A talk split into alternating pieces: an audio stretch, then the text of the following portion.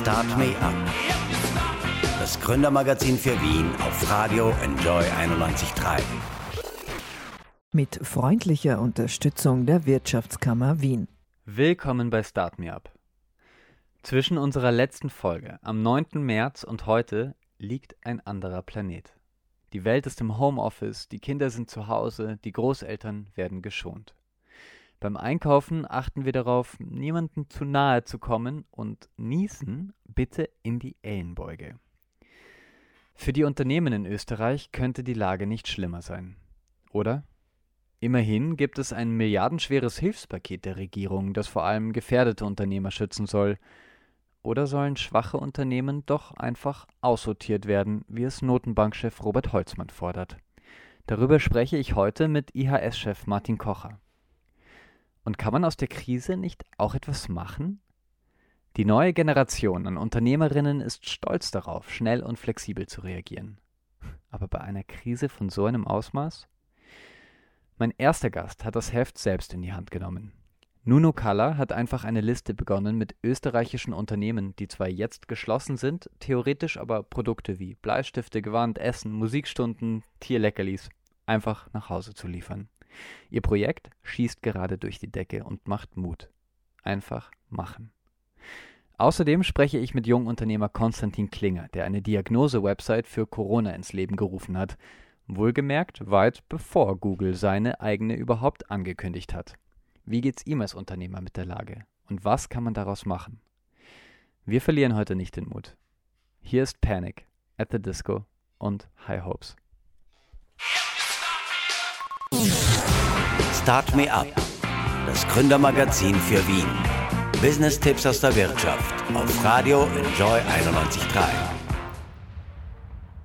Das Coronavirus stellt unsere Welt auf den Kopf. Eine Notfallverordnung sorgt dafür, dass alle Geschäfte und Betriebsstätten in Österreich zu haben. Wer einen Bleistift braucht, der muss entweder ja, warten oder bestellt ihn vielleicht online. Die meisten, die gehen dann natürlich zum bekannten US-Händler Amazon. Aber der zahlt in Europa ja nur Steuern im Promillebereich. Von Österreich ganz zu schweigen. Die Autorin Nunu Kalla hatte eine Idee. Eine Liste nur mit in Österreich ansässigen Unternehmen muss her. Kurzerhand gegründet, kann sie sich vor Anfragen derzeit kaum noch retten. Jetzt ist sie bei mir in Start Me Up. Hallo Nunu. Hallo. Du bist Autorin. Wie bist du denn zu der Idee gekommen, eine Liste nur für österreichische Unternehmen zu machen? Ich bin vor vier Tagen, wie so viele äh, von uns, sehr verzweifelt ob der neuen Nachrichten zu Hause gesessen, war sehr schockiert und es hat mir förmlich das Herz zerrissen, weil sehr, sehr viele meiner Freunde und Freundinnen sind Unternehmerinnen, haben eigene Geschäfte oder haben, äh, haben Online-Angebote oder Angebot, das ihnen komplett weggebrochen ist in dem Moment. Und ich habe mir überlegt, was kann ich tun? Ich, die jetzt hier zu Hause sitzt ähm, und eigentlich nur, ja, nur herumsitzt. Und habe dann ist mir eingefallen, ich habe ja noch meine Website und meine Website ähm, ist gerade, also liegt gerade brach. Also die wollte ich schon vor, vor Monaten mal herrichten und meine Bücher präsentieren, meine Vortragstätigkeit präsentieren und habe das vor mir hergeschoben. Und mir war einfach klar in dem Moment, so, ich mache das jetzt und habe einen Aufruf gestartet auf Facebook, ähm, der völlig explodiert ist. Und ähm, ja, das war vor vier Tagen und seither habe ich nicht viel geschlafen. Mittlerweile sind wir ein Team mit einem professionellen äh, CMS, mit Datenbank sind wir draußen. Die Leute können sich selbst eintragen und ich bin fassungslos, sprachlos und freue mich wahnsinnig, was für eine Dynamik das gerade nimmt. Okay, in welche Richtung geht denn das? Also, ich meine, es gibt ja eigentlich auch Shopping, das ist der Online-Marktplatz der österreichischen Post, aber warum ist bei Nunu Color alles anders? Ich denke, weil es wirklich zivilgesellschaftliches Engagement ist. Da ist jetzt keine lange Planung dahinter gewesen. Da war jetzt keine, kein Herumrechnen, wie ich was jetzt finanziere und aufstelle. Da war schlicht und einfach der Gedanke da, ich mache das jetzt, weil jetzt ist es wichtig zu helfen. Mhm. Ähm, und das, denke ich, ist schon nochmal was anderes, als wenn man ähm, lang braucht, um ein schönes großes Portal aufzubauen. Es war bei mir bis gestern, eigentlich bis heute Vormittag, war es eine einfache Textliste, die noch dazu unsortiert war. Das muss eben mit der Zeit jetzt entstehen, aber ich, ich, äh, ich finde es einfach wichtig, auch zu zeigen, Leute, ähm, man kann bei sich anfangen. Mach, fang an. Mega cool. Dein bekanntestes Buch heißt Ich kauf nix. Wo du ein Jahr Shopping-Boykott. Ja, leider. Ich hätte gern, dass das Ja, na eh, du hast ja recht, aber ähm, ist auch ein wenig ironisch, ähm, dass du jetzt da. Ich, ich finde es, ja. Aber schön. Ich selbst am allerlustigsten, dass ja. die, die permanent so, ich war auch sechs Jahre lang Konsumentensprecherin bei Greenpeace und ich war die, die und bin auch die, ich stehe da immer noch dahinter, die Menschen dazu auffordern möchte, ihren eigenen Konsum zu hinterfragen, sich zu überlegen, warum sie einkaufen gehen, ob sie das wirklich brauchen und welche Auswirkungen ihr Konsum eigentlich auf die Umwelt hat. Dass gerade ich jetzt quasi ein Shoppingportal gebaut habe, ist eine wirkliche Ironie. Ähm, ich muss auch selber dauernd drüber lachen. Aber ähm, der Hintergrund ist jetzt einfach ein anderer. Der Hintergrund ist jetzt der, dass wir einfach das Geld im Land lassen müssen, weil Amazon und Co. Und ich spreche da jetzt, auch ich bestelle teilweise Produkte auf Amazon, die ich im stationären Handel einfach nicht bekomme. Aber es geht halt nicht, dass man eben jeden Bleistift auf Amazon bestellt, wenn man den locker woanders auch bekommen kann. Und der große Haken an diesen Konzernen, nennen Sie jetzt Amazon, Zalando, Starbucks, whatever, also die großen Konzerne führen in Österreich keine oder nicht genug Steuern ab. Die finden alle Schlupflöcher. Ähm, nur jede Steuer, die jetzt momentan bei uns nicht abgeführt wird, heißt, dass wir weniger Geld fürs Gesundheitssystem haben. Ja. Daher ist das ist der zweite Grund, warum es jetzt einfach wahnsinnig wichtig ist, wie auch, ähm, wie auch Vizekanzler Krogler schon gesagt hat, wir müssen das Geld im Land lassen. Finde ich super cool. Auf ähm, deiner Liste auf Nunukala, das ist ja deine Website, das kann man googeln, dann findet man sofort. Da finden sich jetzt wirklich gerade alle Unternehmen, also von, äh, ich kann Fische kaufen, Essen kaufen, natürlich gewarnt kann ich kaufen. Ähm, also da findet man alles. Trotzdem einen neuen Haarschnitt kann, ich, kann ich mir nicht äh, liefern lassen. Ähm, hast du da auch noch Tipps? Äh, was macht man eigentlich dort? Das, das finde ich so entzückend, weil in dem Moment, wo klar war, dass die Friseure zumachen, haben mir, glaube ich, fünf Personen geschrieben, sie müssen jetzt noch zum Friseur oder oh Gott, wie machen sie das jetzt? Und es waren alles Männer. Das finde ich persönlich sehr, sehr witzig. Ähm, liebe Männer, man kann sich Rasiergeräte kaufen. Ja, ja. Und im Notfall, wenn man es gar nicht mehr aushält, dann müssen, müssen halt die 9 mm sein. Es tut mir sehr leid. Okay, da muss man durch. Ähm, da gibt es leider Gottes momentan wirklich keine, keine andere Möglichkeit. Oder, oder wachsen lassen. Ich finde Männer mit langen Haaren sehr hübsch. Okay, das ist. gerade im Radio gesagt. Kein Problem. Das ist ein guter Tipp auf jeden Fall. Wie geht's äh, bei dir dann momentan? Ähm, ich meine, du finanzierst dich über deine Bücher auf jeden Fall als freie Autorin, aber ähm, kommt da noch was dazu? Wird das ein Businessmodell ich vielleicht? Bin in, ich bin derzeit in Bildungskarenz und mache eine Weiterbildung. Das ist etwas, was mich momentan ähm, sehr ruhig stimmt, weil ich habe ein, ein Grundeinkommen. Das ist sehr, sehr angenehm. Und ja, wie es mit mir weitergeht, wird sich weisen. Ja, okay. Ich bin da sehr positiv. Start Me Up. Das Gründermagazin der FH Wien, der WKW. Das Coronavirus betrifft mittlerweile jeden Teil unserer Gesellschaft und natürlich auch unserer Wirtschaft. Die Bundesregierung hat angekündigt, Unternehmen um jeden Preis zu stützen und den zahlt sie auch. Fast 40 Milliarden Euro Hilfe stehen der heimischen Wirtschaft zur Verfügung. Ist das jetzt genug? Bei mir in der Leitung darf ich Martin Kocher begrüßen, den Leiter des Instituts für höhere Studien. Hallo, Herr Kocher. Guten Tag, Herr Mehle. Ja, 4 Milliarden Euro war das erste Hilfspaket schwer. Jetzt ist es fast zehnmal so viel. Sind Jobs und Unternehmen in Österreich dann jetzt sicher? Ich glaube, dass das Paket jetzt äh, einen Umfang hat, der es uns wirklich erlaubt, über einen längeren Zeitraum äh, in diesem äh, Krisenmodus äh, wirtschaftlich zu agieren. Ähm, es war sehr wichtig, das Signal zu senden, äh, dass eben Arbeitsplätze gesichert werden äh, unter allen Umständen und dass Unternehmen, die grundsätzlich wirtschaftlich gesund sind, äh, aber jetzt in Zahlungsschwierigkeiten kommen, weil sie keine Einnahmen haben aufgrund der Maßnahmen, dass die gerettet werden und unterstützt werden. je mehr man da jetzt investiert, desto schneller kann man die Wirtschaft dann, wenn die Krankheit überwunden ist, weitgehend wieder hochfahren. Äh, insofern glaube ich, dass das äh, in die richtige Richtung geht und die Maßnahmen auch richtig sind. Und das Signal äh, sendet natürlich auch ein gewisses Signal aus in Richtung Vertrauen in die Handlungsfähigkeit der öffentlichen Hand. Das, glaube ich, war auch wichtig zu sagen. wir können das auch uns leisten und wir schaffen das, dass wir die Wirtschaft wieder nach oben fahren, wenn die Krankheit besiegt ist. Okay, also wir schaffen das, ist sozusagen äh, die Devise. Ähm, direkt von der Krise betroffenen Betrieben soll zuerst geholfen werden, also vor allem im Tourismus, aber auch Einpersonen, Familienunternehmen. Was, wo muss man denn als erstes ansetzen, um eben möglichst schnell äh, aus dieser Sache wieder rauszukommen oder möglichst gut?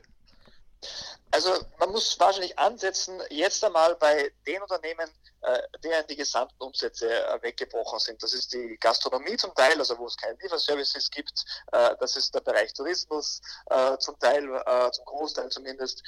Das ist der Bereich Handel, nicht der Lebensmittelhandel, aber der Handel, der schließen musste. Das sind Einzelunternehmer, ähm, die zum Beispiel im Bereich von Veranstaltungen und Messen tätig sind. Also es gibt eine Reihe von, von Branchen und spezifische Unternehmen, deren, deren ähm, Umsätze ganz weggebrochen sind, ja weiterhin Kosten haben für Mitarbeiter vielleicht oder eben für Mieten oder andere Fixkosten. Äh, und da ist der wichtige Punkt da, jetzt so schnell wie möglich anzusetzen, weil die ja äh, damit sehr rasch in die Zahlungsunfähigkeit äh, kämen. Es gibt aber auch Bereiche der Wirtschaft, wo eben die Nachfrage geringer wird, ähm, aber nicht ein gesamter Einbruch stattfindet. Da ist die Kurzarbeit das optimale Mittel. Das hat man jetzt auch nochmal attraktiver gemacht, das Kurzarbeitsmodell. Und das wird wahrscheinlich auch funktionieren, indem es viele Arbeitskräfte Kräfte in den Unternehmen hält und nicht in Arbeitslosigkeit äh, lässt. Ähm, äh, da, da sind wir recht optimistisch, obwohl es jetzt nicht in den letzten Tagen äh, doch einen recht starken Anstieg der Arbeitslosigkeit gegeben hat. Das lag aber vor allem daran,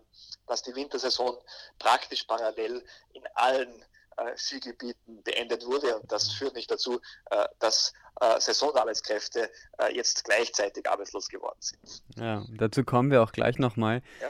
Ähm, Notenbankchef Robert Holzmann spricht im Standard-Interview von einer reinigenden Kraft des Coronavirus. Unternehmen, die zu schwach sind, die gehen pleite, die Wirtschaft kommt gestärkt aus der Krise. Teilen Sie diesen Ansatz?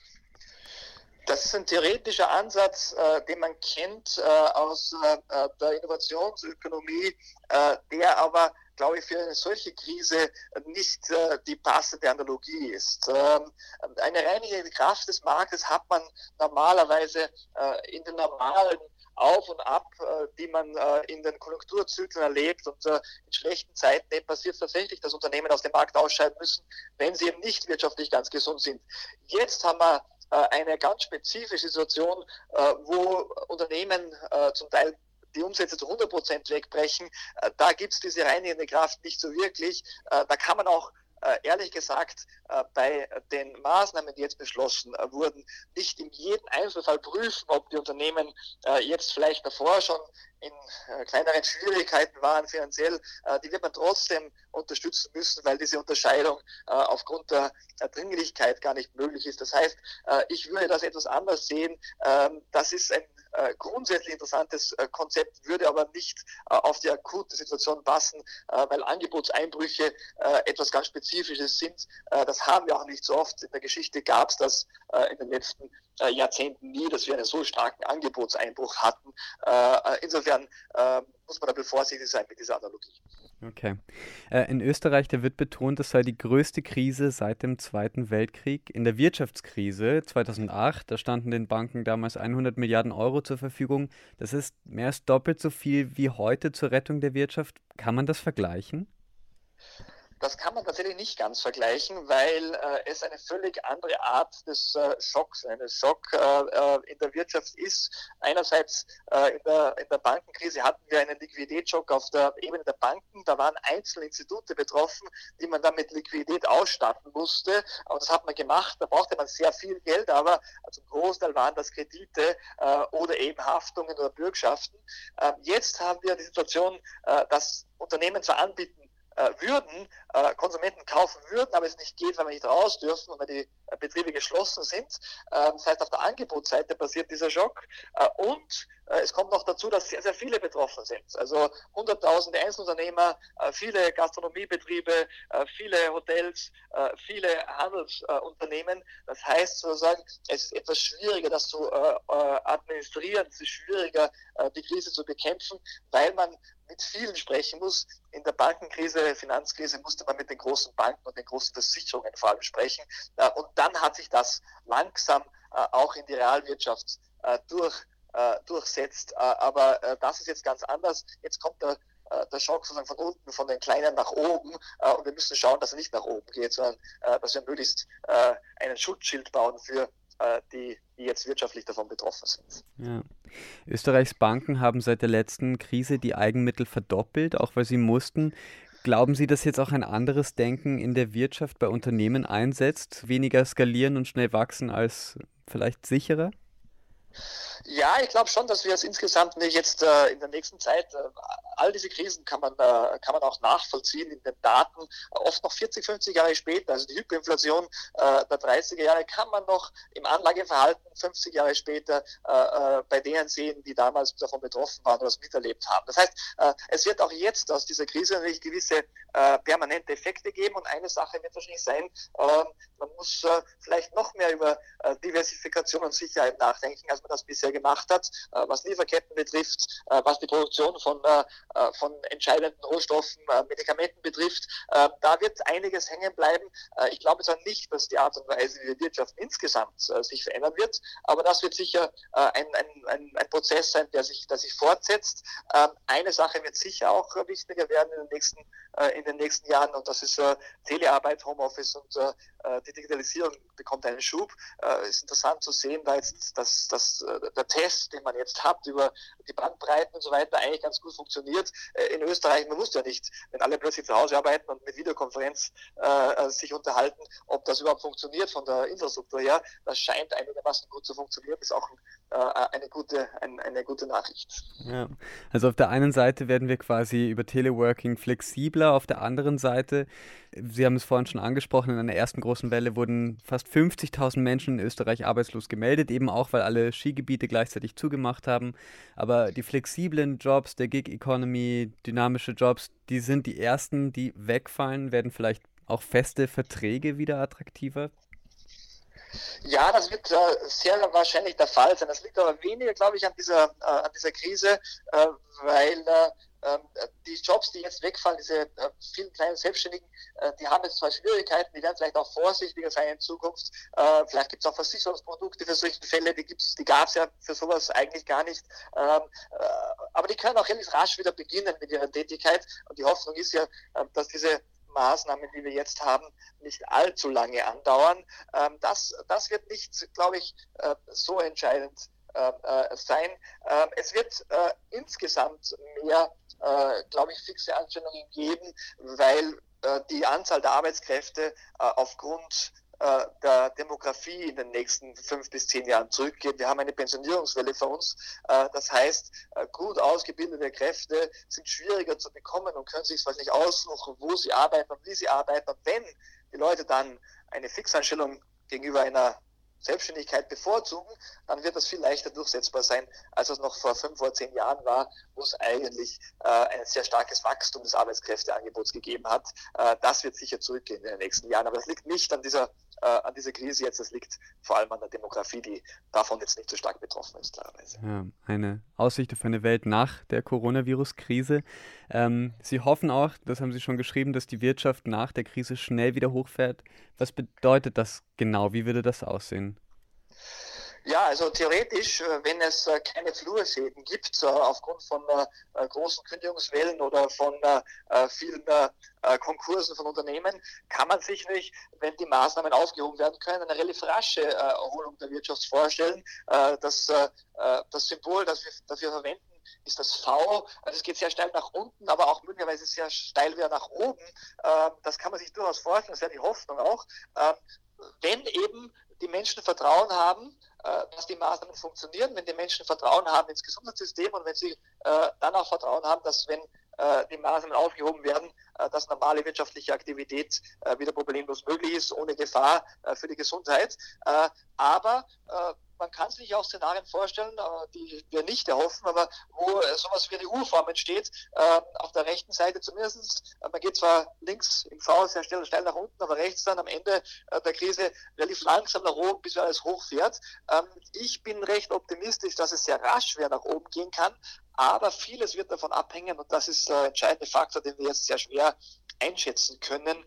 Wie lange dauert äh, diese äh, Maßnahmen, äh, dieses Maßnahmenpaket jetzt die Einschränkung der wirtschaftlichen Aktivität, je länger es dauert, je länger die Geschäfte geschlossen sind, je länger die Gastronomie nicht öffnen kann, äh, desto schwieriger wird dann wieder das rasche, rasche Hochfahren äh, aus verschiedenen Gründen, weil eben äh, mehr Unternehmen wahrscheinlich aus dem Markt ausscheiden müssen, weil es eben auch dann schwieriger ist, wieder genug Arbeitskräfte zu bekommen und so weiter. Da gibt es einfach dann sehr viele Kosten, die entstehen. Also die Hoffnung ist, es dauert nicht allzu lange. Je länger es dauert, desto schwieriger wird es. Ja. Das Budget fällt ganz anders aus, als ich es noch vor einer Woche gedacht habe, so Finanzminister Gernot Blümel Mitte März. Wie gut vorbereitet kann man denn auf so eine Krise überhaupt sein? man kann sich auf so eine Krise nicht äh, im Detail vorbereiten, weil nicht jede Krise eine andere, ein anderes Gesicht hat, kann man vielleicht sagen. Also die Finanzkrise hat ganz andere Notwendigkeiten gehabt als äh, jetzt äh, äh diese Krise, die wir erleben, die Gesundheitskrise. Ähm, da geht es auch um die Frage der rechtlichen Rahmenbedingungen. Es geht um die Frage, wie man das administrieren kann. Ähm, man kann sich nur darauf vorbereiten, das ist meine Meinung, äh, indem man äh, gute Mitarbeiterinnen und Mitarbeiter hat, äh, indem man äh, Expertinnen und Experten hat, äh, mit denen man spricht, auf die man hört, die einen beraten ähm, und indem man gut zusammenarbeitet äh, in einer Regierung.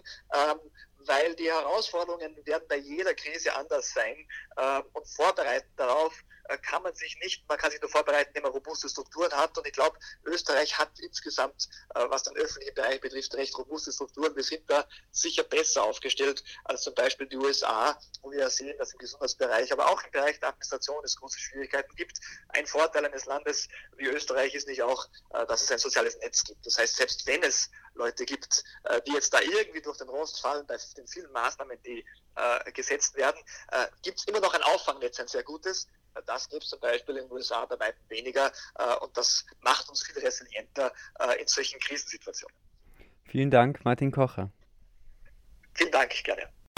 Start Me Up. Das Gründermagazin der FH Wien, der WKW. Wenn die Geschäfte zu haben, dann schauen die Menschen ins Internet. Der bekannteste Marktplatz für dieses und jenes in Österreich ist Willhaben, wo ich gebrauchte Dinge erwerben kann, Normalerweise schreibt man kurz zur Übergabe und trifft sich dann physisch. Aber das fällt jetzt weg. Wie geht es Willhaben jetzt in der Krise und was wird in Corona-Zeiten eigentlich besonders nachgefragt? Darüber spreche ich jetzt mit Michael Gawanda von Willhaben. Hallo. Hallo. Ja, in Zeiten, wo man durch drei Supermärkte durch müsste, um eine Packung Klopapier zu ergattern, da floriert schnell der Schwarzmarkt. Auch auf Willhaben bei Klopapier ist das lustig. Bei Schutzausrüstung wird das ernst. Können Sie das denn unterbinden? Ja, also prinzipiell, wie Sie schon gesagt haben, Willhaben ist halt äh, der größte Online-Marktplatz in Österreich. Und äh, damit alles, was in Österreich angeboten wird oder jede, jede Änderung oder jede Aufmerksamkeit, die irgendwo in, Österreich äh, auf irgendein Thema gelegt wird, findet sich natürlich auch bei Willhaben. Das ist vor Weihnachten so, wo die Großmütter äh, Kipferl, äh, Vanillekipferl backen und die auf Willhaben verkaufen. Oder halt vor der Fußball-EM dann die ganzen signierten Fußbälle noch schnell verkauft werden, weil man halt glaubt, der Markt ist gerade gut. Dasselbe passiert jetzt natürlich mit Schutzausrüstung, passiert teilweise auch äh, mit Toilettpapier. Ähm, und da schauen wir natürlich ganz genau drauf, weil Willhaben möchte natürlich keinen Nährboden bieten für Panikmache oder Abzocke. Ähm, ich persönlich kann zu einer Klopapierrolle für 150 Euro nur sagen, da kann sich nur um einen Scherz handeln, äh, weil wenn ich zu meinem Spar gehe, dort steht äh, palettenweise Toilettpapier. Ähm, also ich glaube, dass da einfach viel mehr Scherzinserate unterwegs sind, ähm, als hier wirklich ein Mangel herrscht. Ja. Gleichzeitig gibt es ja auch viele Solidaritätsbekundungen. Äh, bekommen Sie da was mit auf Willhaben? Also wir bekommen äh, einiges mit. Äh, wir, wir bekommen mit, dass, dass Leute Sachen günstiger anbieten wegen Corona oder auch Dinge spenden wollen. Äh, wir sind im Moment jetzt gerade daran zu prüfen, inwieweit wir äh, eventuell Sachspenden auch äh, kanalisieren können, ähm, um die Situation in Österreich zu verbessern. Spannend. Ähm ja, also Versand statt Hand zu Hand, das ist Ihre neue Kampagne in der Corona-Zeit. Ähm, die Nutzerinnen sollen Geld gegen Ware verschicken. Äh, wie funktioniert das denn bis jetzt? Also prinzipiell wird über Willhaben schon sehr viel verschickt. Also es gibt ja prinzipiell, äh, auch wenn man Anzeige aufgibt, kann man anwählen, ob Selbstabholung oder Versand. Wir raten jetzt natürlich ganz klar zu Versand. Ähm, alles andere würde auch den, den Ausgangsbeschränkungen widersprechen. Ähm, das wird sehr gut angenommen. Die Versanddienstleister sind offen. Äh, meines Wissens nach gibt es sogar von der Post, glaube ich, einen Service, wo ähm, äh, die Post die Pakete sogar von der Haustür mitnimmt, wo nicht einmal auf die Post gehen muss. Also ich glaube, da haben unsere Zeiten äh, genug technische und logistische Möglichkeiten, dass das richtig gut funktioniert. Man kann sich ja auch äh, bei verschiedenen Versanddienstleistern die Etiketten auch schon online vorab ausdrucken, dass man gar nicht so viel Zeit auf der Post verbringen muss. Also das geht sehr gut und man kann sich halt im Homeoffice äh, dann doch noch schnell äh, vielleicht ähm, einen neuen Laptop kaufen äh, oder wenn man in Kurzarbeit ist, dann vielleicht doch einen größeren Fernseher oder, oder eine Soundbar. Ähm, also da, da geht es natürlich, da geht's natürlich auch Willhaben weiter, so wie es halt natürlich auch im Versandhandel äh, jetzt, glaube ich, gerade relativ gut geht. Ja. Gerade müssen sich viele Unternehmen neu aufstellen in Österreich, Homeoffice, Kurzarbeit, Sie haben es schon gesagt, wie sieht das bei Willhaben selber aus? Ja, also Willhaben ist äh, gänzlich im Homeoffice äh, seit einer Woche. Wir schließen jetzt die erste Homeoffice-Woche ab mit heute. Ähm, man muss dazu sagen, Willhaben tut sich relativ leicht, äh, weil in den meisten Fällen oder die meisten Mitarbeiter halt mit einem Laptop schon relativ viel machen können. Ähm, egal, ob sie jetzt in der Entwicklung arbeiten ähm, oder vielleicht auch im Kundendienst, äh, wo man halt dann ein Laptop und ein Telefon braucht. Also wir hatten es relativ einfach ähm, und wir kommen sehr, sehr gut zurecht. Äh, dadurch, dass auch im Unternehmen vorher schon Homeoffice immer wieder mal genutzt wurde oder relativ einfach möglich war, ist jetzt die Umstellung nicht so groß wie es vielleicht äh, in einem Unternehmen aus einer anderen Branche wäre. Ja. Die Regierung hat ja eben schon angekündigt oder setzt gerade um ein milliardenschweres Hilfspaket. Ähm, wird sich Willhaben darum bewerben? Das kann ich aus heutiger Sicht nicht sagen. Ähm, also vor allem die erste Tranche ist ja jetzt wirklich, äh, um Liquidität zuzuschießen, den Betrieben, die auch von einer Betriebsschließung betroffen sind.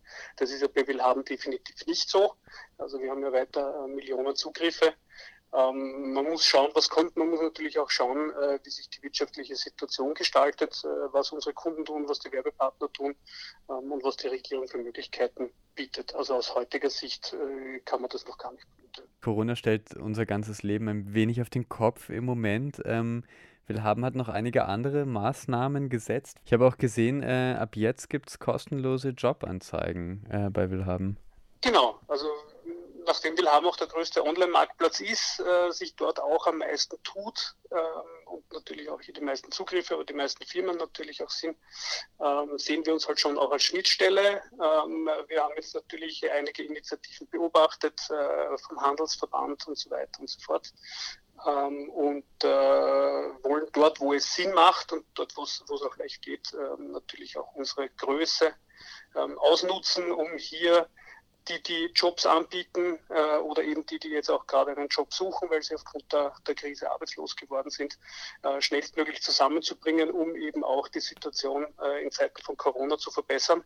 Äh, und wenn hier 4000 äh, Menschen im Handel gesucht werden, relativ schnell, die helfen, um die Logistikketten weiter aufrechtzuerhalten, äh, ja, dann ist natürlich Willhaben gefordert, ähm, mit, mit seiner Riesenanzahl an Nutzern, das transparent zur Verfügung zu stellen, damit auch dieser Bedarf des Handels und der öffentlichen Versorgung schnellstmöglich gedeckt werden kann.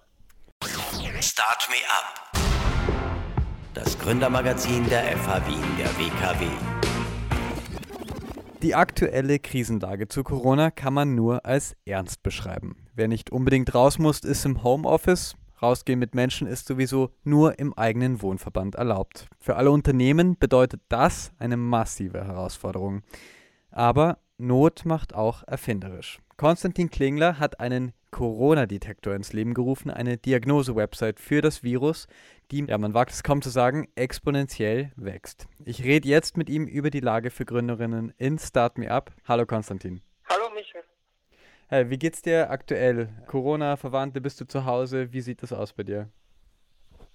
Also bei mir, mir geht's gut. Ich bin, ich, ich habe das Glück, dass ich hoffentlich noch nicht infiziert bin ähm, bin zu Hause, lebe bei der Familie, deswegen wird es langsam ein bisschen eng mit, mit, einer, mit, mit einem am Ort die ganze Zeit, aber ansonsten ist alles in Ordnung. Ja. Ähm, du hast jetzt aus der Not relativ früh eine Tugend gemacht und einen Corona-Detektor ins Leben gerufen. Ganz kurz, worum geht's da?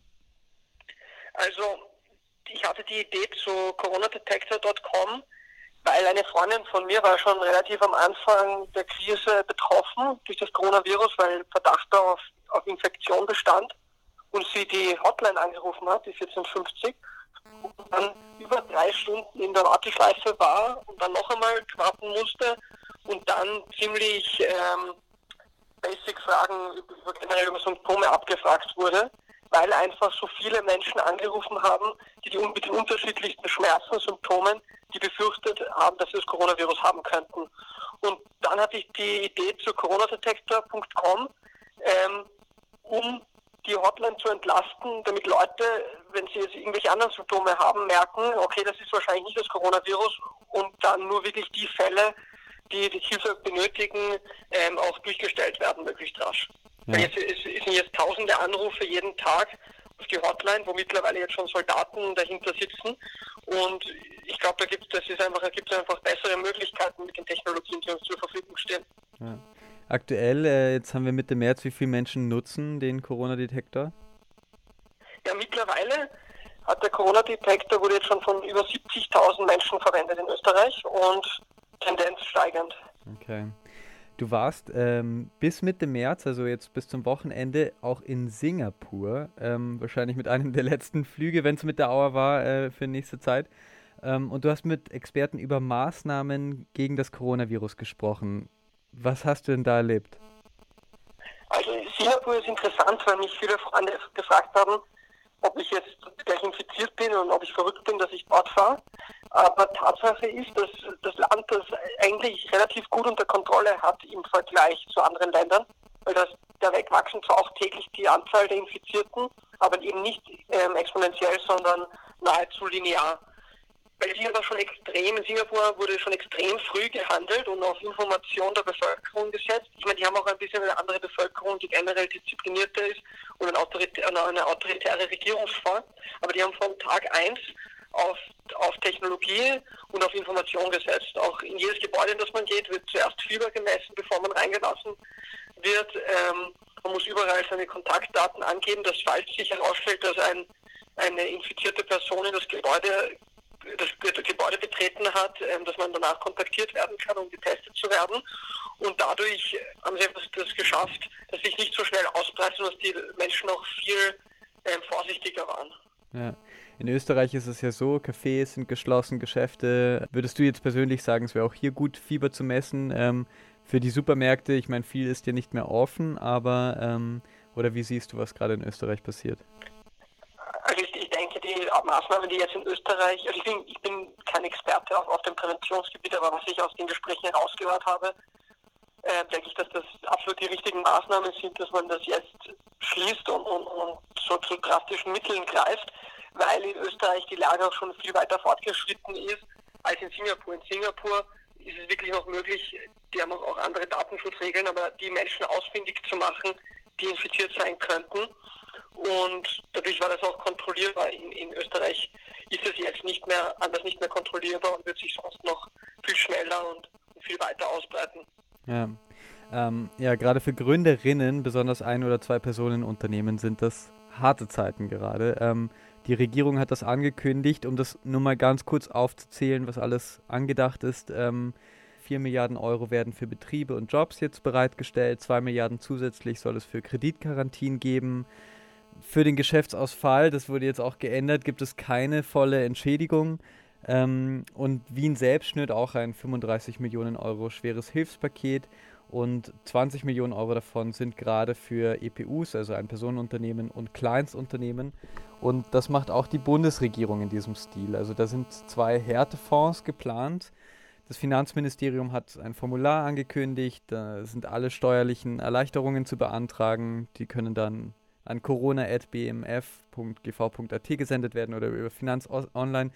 Wie siehst du denn die Maßnahmen jetzt als Privatperson, aber als Unternehmer, als Gründer, ähm, die da gerade getroffen werden?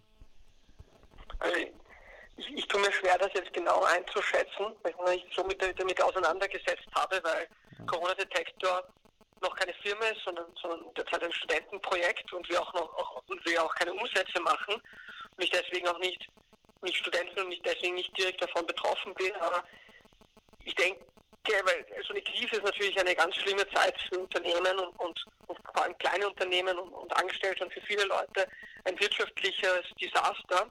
Aber andererseits ergeben sich durch solche Krisen noch immer neue Möglichkeiten. Man sieht, dadurch, dass die Leute jetzt viel mehr Zeit zu Hause verbringen, glaube ich, wird die Digitalisierung schneller voranschreiten, werden sich neue Geschäftsfelder ergeben. Und ich glaube, es ist auch wichtig, dass man das nutzt. Das ist jetzt nur, das ist natürlich nicht jeder in der Situation, aber ich glaube, es ist auch wichtig, dass man, dass man nicht vergisst, dass man überall auch wieder Möglichkeiten und neue Chancen sehen kann. Gerade in Krisen eröffnen sich immer wieder neue Felder. Ja.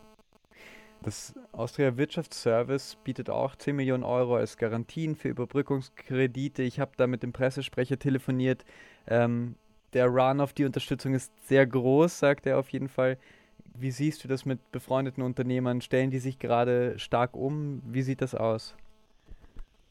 Ja, also, also bei befreundeten Unternehmern sehe ich schon, dass bei vielen fällt gerade das gesamte Businessmodell zusammen, weil die entweder ihre Geschäfte nicht eröffnen können oder die Leute ihre Dienste nicht mehr nicht mehr beanspruchen und das, das ist halt, ist halt schwierig und, und, und jetzt ist eben die Frage, können diese Unternehmen, wie lange dauert diese Krise, kann man so lange überleben oder schlittert man zuerst in den Konkurs? Wann ist das Ganze wieder vorbei? Ich glaube, das ist eine, eine wesentliche Frage, um das Ganze besser einschätzen zu können. Ja. Ja. Und auch dann noch diese Überbrückungskredite, weil, im Moment es ist, es haben die meisten kein, kein Geschäft. Ähm, aber wenn das jetzt in Kürze wieder vorbei ist, kann man wieder gut weitermachen. Wenn nicht, wird es noch länger dauern. Zurück zum Corona-Detektor. Google hat einen eigenen Detektor angekündigt. Was passiert denn dann mit deinem, wenn der kommen sollte? Ja, also der Unterschied zwischen, zwischen Google und uns ist, dass wir es schon haben. Also Google plant etwas sehr Ähnliches, nur dass es, da sitzen jetzt, glaube ich, 1700 Ingenieure dahinter. Und wir haben das zu in einem ganz kleinen Team ähm, schon entwickelt und bauen das jetzt auch weiter aus und sind schon in Europa, weil Google ist erstmals nur in den USA. Und ja, vielleicht, vielleicht ergibt sich die Möglichkeit, dass wir da kooperieren, aber im Moment sind wir Google einen Schritt voraus. Ja, nicht schlecht. Die URL coronadetektor.com ist ja schon sehr international, das heißt, ihr übersetzt das gerade in alle Sprachen wahrscheinlich, oder? Wir arbeiten jetzt gerade eigentlich in dem Moment an der englischen und spanischen Übersetzung und wollen möglichst, möglichst rasch internationalisieren und ein globales Produkt aufbauen. Ja. Konstantin, wie alt bist du gerade? Ich bin jetzt 20. Okay, das heißt, äh, Zivildienst hast du schon hinter dir äh, oder Bundesheer, genau. je nachdem. Ähm, aber auch da werden ja jetzt verstärkt Leute ähm, wieder gefordert bzw. gebeten, Zivildiener, wenn, wenn sie welche waren, wieder zurückzukehren, vielleicht auszuhelfen. Wie sieht das bei dir aus? Engagierst du dich ja, vielleicht? Bei, bei, bei, mir ist es ein bisschen eine andere Situation, ähm, weil ich, ich habe Zivilersatzdienst gemacht, ich war im Ausland, ich habe ich hab Strafenkinder betreut in Ecuador für ein Jahr und falle natürlich nicht in diese Gruppe ähm, und habe auch keine, habe auch keine jetzt Pflegeausbildung oder, oder medizinische ja. Grundausbildung und könnte in dem, könnte in dem Pflegebereich nicht mithelfen. Aber ich überlege natürlich, ob, ob ich mich freiwillig melde, falls es noch andere Aufgaben gibt. Das kommt je noch darauf an, wie, wie stark sich der Corona-Detektor entwickelt. Wenn ich wenn ich sehr viel an dem Corona-Detektor arbeiten muss und damit vielen Leuten helfe, werde ich mich vermutlich nicht freiwillig melden. Also das ist ein bisschen, ich, ich sehe mir gerade an, wie sich die Situation entwickelt. Ja, klar, ja.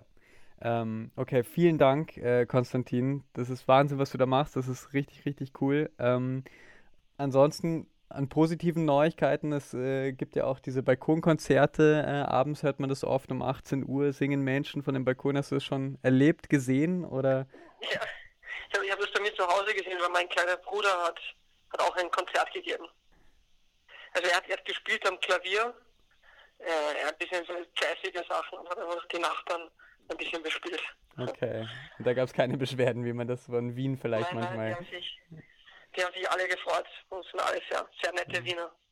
Okay, ach super, dann wünsche ich euch echt äh, tolle Zeit, viel Erfolg mit dem Corona-Detektor und danke, dass du da warst. Vielen Dank, danke okay. dir. Start Me Up, das Gründermagazin für Wien. Business-Tipps aus der Wirtschaft auf Radio Enjoy 91.3. Das war Start Me Up.